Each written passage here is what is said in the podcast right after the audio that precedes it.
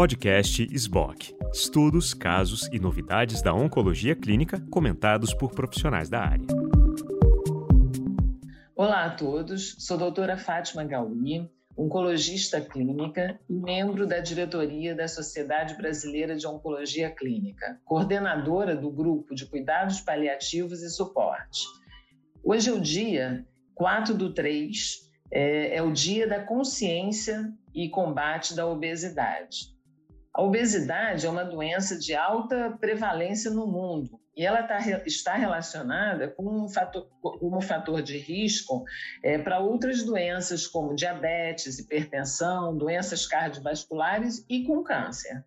Então, para debater sobre esse assunto, né, nos falar da importância do combate da obesidade, como diminuição de fator de risco do câncer, teremos aqui conosco hoje é, duas doutoras, a doutora Olivia Barata Cavalcante, que é doutora científica de saúde pública e diretora científica é, da World Obesity Federation. Ela é brasileira, mas atualmente está exercendo seu cargo em Londres. E a doutora Andréia Pereira, médica é, nutróloga da, de Oncologia e Hematologia do Hospital Albert Einstein é, e membro da Comissão de Cuidados Paliativos e Suporte da SBOC. Ela é presidente também da ONG Obesidade Brasil. Então, eu queria começar chamando a doutora Olivia é, e perguntando a ela como que ela define obesidade. A gente pode chamar a obesidade de uma doença especificamente? Ela é, poderia falar um pouquinho sobre a prevalência mundial da obesidade? Doutora Lívia, muito prazer. Prazer. É, oi, Andréa. Bom, começo antes de mais nada dizendo que sim, a obesidade é um fator de risco e uma doença.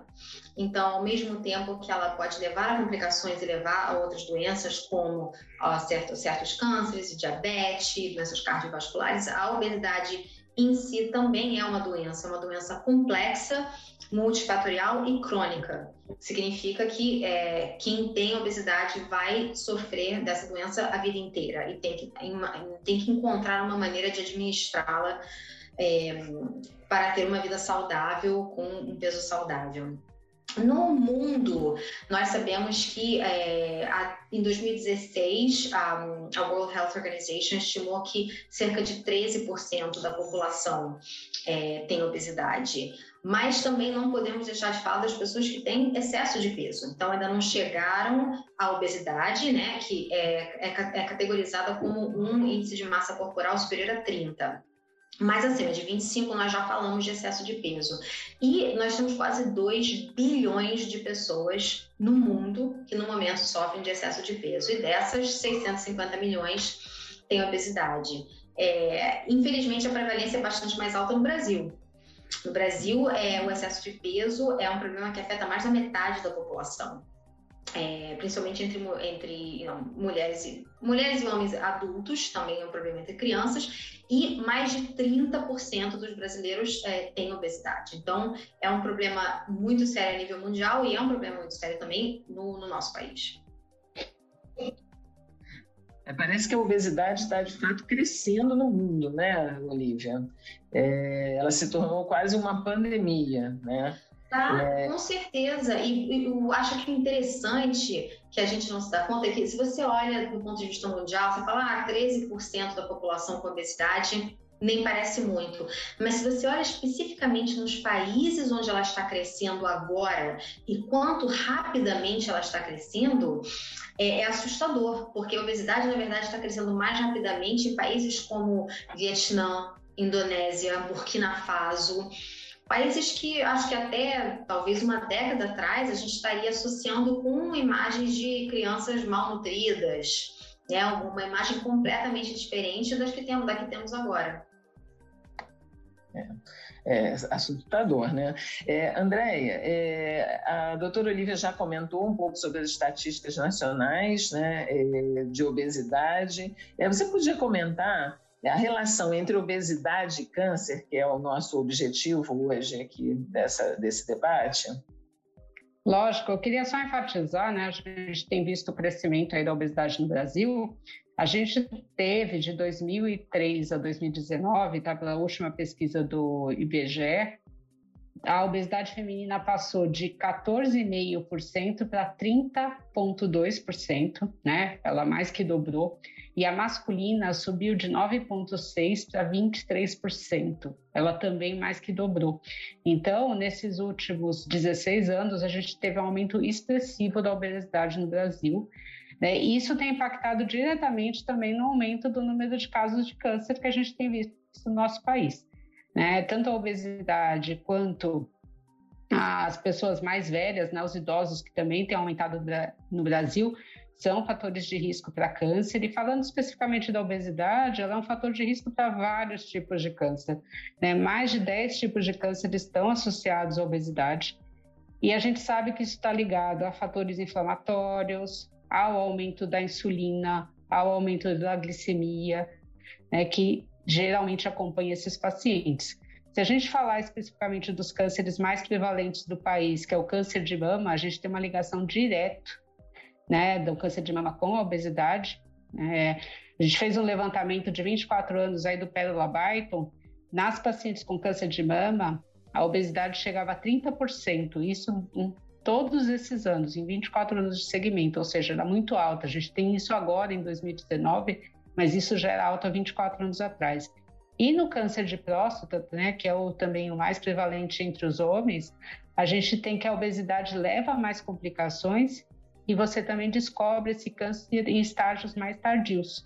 Então, ele é super importante nos dois cânceres mais prevalentes do país, né? Com exceção dos cânceres de pele, que a gente sabe que são os campeões. Então, assim, é, realmente é muito importante a gente prevenir né, e a gente tratar a obesidade. Perfeito. É, sem dúvida nenhuma, né, a gente sabe que no, como fator de risco de câncer, é, a qualidade. É, é, métodos de vida, qualidade de vida, né, ele realmente representa uma, um fator de risco muito importante, né, e se você mudasse o teu modo de vida, você conseguiria preven é, prevenir cerca de pelo menos 25, um quarto dos, câncer, dos tumores, né. É, Olivia, eu queria que você comentasse um pouquinho sobre o seu trabalho na World Obesity Federation, né? É, o que, que você, é, que é um, é, acho que é justamente uma ONG é, mundial, né? É, que a ideia é justamente tentar prevenir a obesidade. Como é que vocês atuam? Em, com que idade exatamente vocês? Qual é o foco da idade? Vocês começam na infância? Queria que você comentasse um pouquinho sobre prevenção e o trabalho de vocês. Sim, claro. É, como você estava falando, a, a, federação, nós atuamos a nível mundial, nós temos membros no mundo inteiro, é, temos 56 membros em diferentes países, que são normalmente associações de profissionais que trabalham com obesidade e é, também grupos de pacientes. É, são, são quatro áreas fundamentais onde a gente atua. Uma é de reunião e de juntar as pessoas. Obviamente, isso está sendo mais difícil agora durante a pandemia, mas até no final de 2019 nós tínhamos uma série de eventos, conferências, é, mesas redondas, onde a gente trazia todas as partes interessadas para conversar sobre os problemas da obesidade e entender como ajudar. Uma outra área de, da nossa ação é de advocacy. A gente trabalha muito com a ONU e com a World Health Organization, porque nos últimos anos a gente está fazendo um, um trabalho para tentar passar uma resolução da ONU que declare que a obesidade é uma doença. E isso não é só por uma questão de é, reputação internacional, mas isso realmente pode ter uma série de consequências positivas é, a gente viu quando isso aconteceu para diabetes, né? Teve uma resolução que declarou que a diabetes é uma doença. Isso ajuda depois os países a poderem criar uma estratégia, um plano de ação para aquela doença. A terceira área onde a gente atua é aquela de treinamento e capacitação dos profissionais de saúde.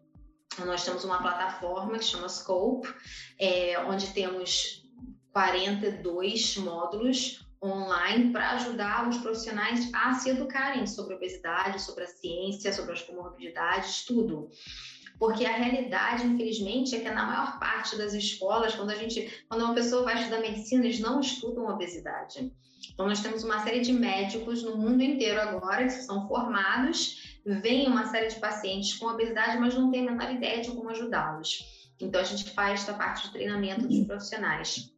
E, e último, última parte é de disseminação de dados.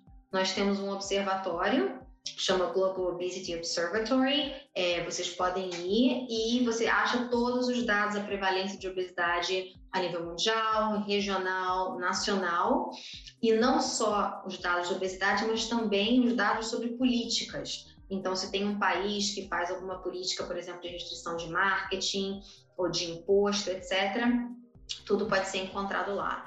Então, é, é, um, é um approach, assim, bem é, compreensivo. A gente tenta é, trabalhar em várias áreas porque a obesidade é uma doença complexa, então precisa dessa resposta.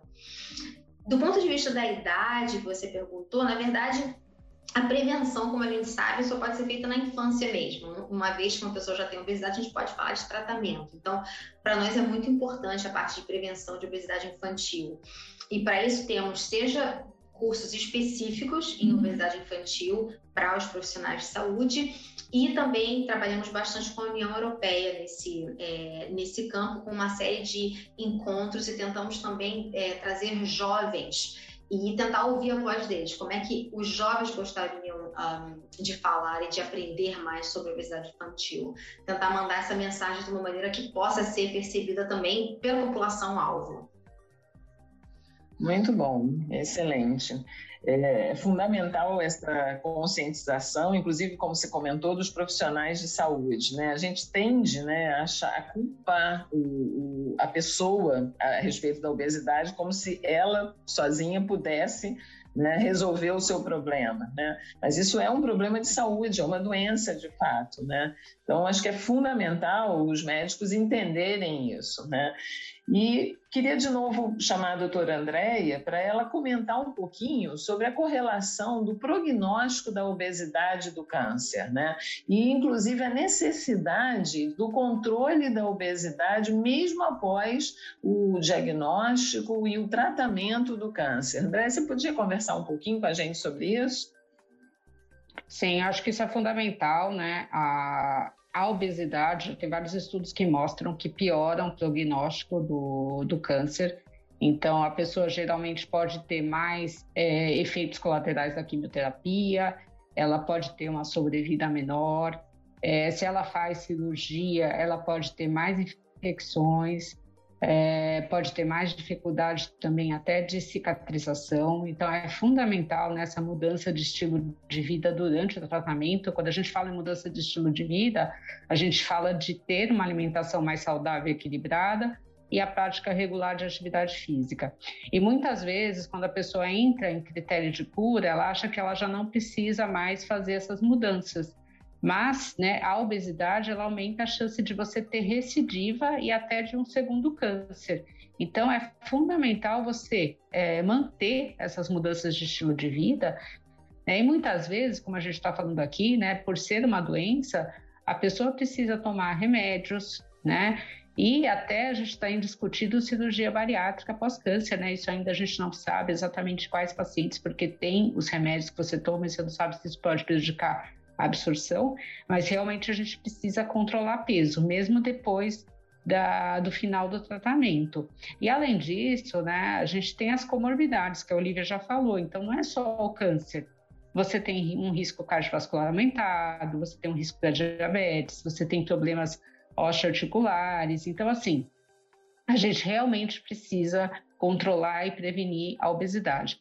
E no caso do câncer de mama, uma coisa interessante, né, que a gente tem que frisar com os pacientes, às vezes a paciente entra no tratamento é, não com sem obesidade, mas ao longo do tratamento ela ganha peso.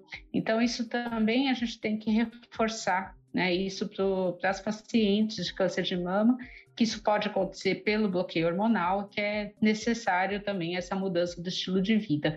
Então, sempre procurar um profissional que trabalhe com obesidade para auxiliar aí nessa perda, né, e manter a perda. Porque às vezes você consegue perder, mas manter a perda também é difícil porque é uma doença crônica. Então, se você parar o tratamento, a doença volta a ficar ativa, né? E a pessoa volta a engordar, é o que a gente vê com muita frequência sequência, né? A pessoa perde peso, para o tratamento e ganha peso de novo. Então, isso é fundamental. Ótimo, perfeito. É, uma última mensagem, eu queria saber se a doutora Olivia, vendo o Brasil lá de fora e podendo contextualizar ele mundialmente, como é que você acha que a gente está se situando? Você vê políticas é, governamentais é, no combate à obesidade? Queria só que você mostrasse para a gente um exemplo de um grande país em termos de é, de medidas preventivas no combate à obesidade e como que a gente se situa aqui no Brasil?